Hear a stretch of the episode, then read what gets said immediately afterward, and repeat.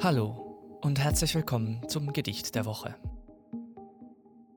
Heute haben wir wieder ein Gedicht von Rilke, einem der bedeutendsten deutschen Poeten aller Zeiten. Dieses Gedicht wurde 1898 geschrieben und heißt Du musst das Leben nicht verstehen.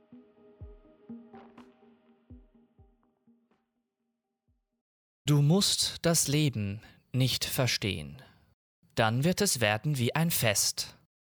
Und lass dir jeden Tag geschehen, so wie ein Kind im Weitergehen, von jedem Wehen sich viele Blüten schenken lässt. Sie aufzusammeln und zu sparen, das kommt dem Kind nicht in den Sinn.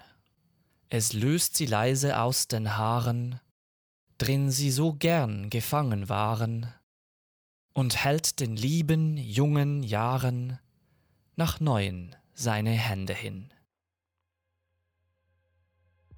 Das war Rainer Maria Rilke, Du musst das Leben nicht verstehen, und das war das Gedicht der Woche. Vielen Dank fürs Zuhören und bis zum nächsten Mal.